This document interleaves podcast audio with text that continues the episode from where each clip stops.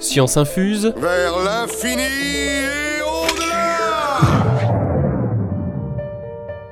Contrairement à une idée largement répandue, ce n'est pas Louis Pasteur qui a inventé la vaccination.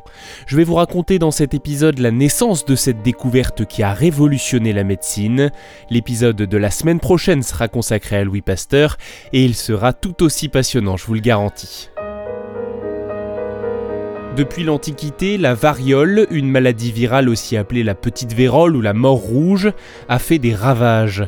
Les premiers symptômes de cette maladie sont semblables à ceux de la grippe, puis des éruptions cutanées rougeâtres apparaissent sur le visage et tout le corps, et en quelques jours, elles deviennent pustuleuses. Une victime sur trois en meurt, certains deviennent aveugles et les malades en gardent des cicatrices à vie.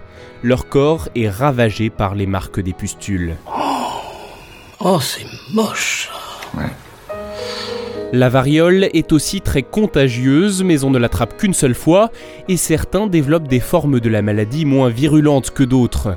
Il y a d'ailleurs une pratique courante en Europe au XVIIe, XVIIIe siècle, une pratique venue a priori d'Asie, qui consiste à attraper volontairement la variole auprès d'un individu qui en a eu une forme peu virulente. Ça s'appelle la variolisation, on frotte un bout de bois ou un tissu sur les vésicules d'une personne malade, puis on le passe sur le corps d'un individu qui n'était pas encore malade mais qui après un tel procédé le devient inévitablement.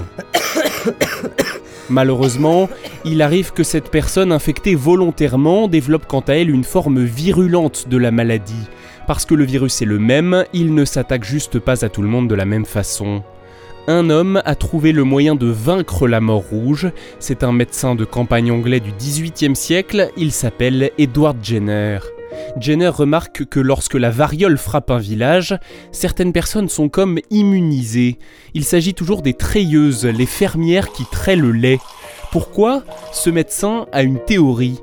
Il remarque que de nombreuses vaches souffrent d'une maladie qui leur donne des petits boutons. On l'appelle d'ailleurs la variole de la vache ou encore la vaccine.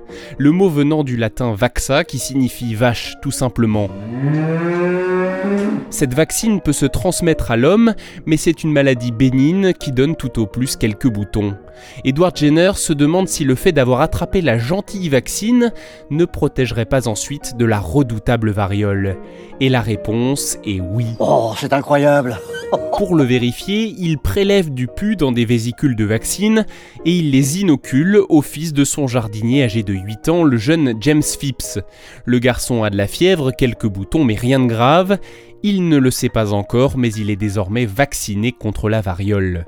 Trois mois plus tard, pour valider son expérience, Jenner, assez indifférent au principe de précaution il faut le dire, lui inocule la véritable variole. Il procède à une variolisation, il frotte un bout de bois contaminé sur le bras de l'enfant, et il ne se passe rien.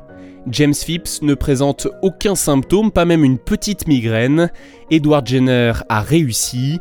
Il a trouvé le moyen d'immuniser les gens contre la variole.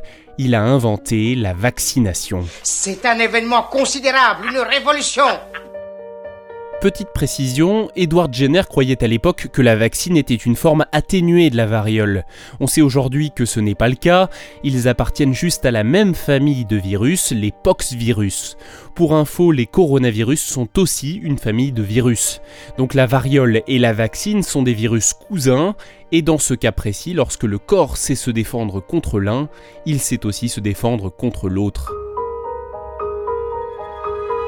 La communauté médicale va mettre du temps à accepter cette nouvelle méthode, mais face à son efficacité, elle va finalement l'encourager. Des centres de vaccination vont fleurir dans toute l'Europe au 19e siècle. Napoléon fera lui-même vacciner ses enfants. Ce que l'on appelle centre de vaccination à l'époque, c'est simplement un lieu où l'on garde une vache atteinte de la vaccine et où quelqu'un prélève le contenu des vésicules avant de les injecter à des patients. Petit à petit, la pratique de la variolisation est interdite et les États finance des campagnes de vaccination. Mais t'as fait des vaccins Ah, je vais être obligé là. Faut qu'on vérifie tes rappels. Hein. Pour autant, la variole ne va pas disparaître tout de suite, il faudra attendre la seconde moitié du XXe siècle. Dans les années 70, l'Organisation mondiale de la santé organise une campagne internationale de vaccination et en 1980, elle considère officiellement la variole comme éradiquée. Après avoir fait des ravages pendant des milliers d'années, ce virus n'existe plus sur Terre. Bah, c'est une bonne nouvelle ça Enfin presque plus, des stocks de virus varioliques sont encore conservés dans deux laboratoires ultra sécurisés, l'un aux États-Unis et l'autre en Russie. Il existe aussi des millions de stocks stratégiques de vaccins contre la variole dans le monde. L'OMS considère qu'il faut se préparer à un éventuel retour de la maladie. Toujours est-il que grâce à Edward Jenner, si la variole revenait un jour, nous saurions comment éviter sa propagation grâce à cette vaccine. Enfin, on dit que si Edward Jenner a découvert la vaccination, en revanche, c'est Louis Pasteur qui a inventé les vaccins. Ça sera le sujet du prochain épisode. Merci d'avoir écouté ce premier épisode de Science Infuse. Il a été initialement diffusé au sein du podcast Culture G, n'hésitez pas à le découvrir. Pensez aussi à vous abonner, à activer les notifications, et on se retrouve lundi prochain pour la suite de cette histoire. Bonne semaine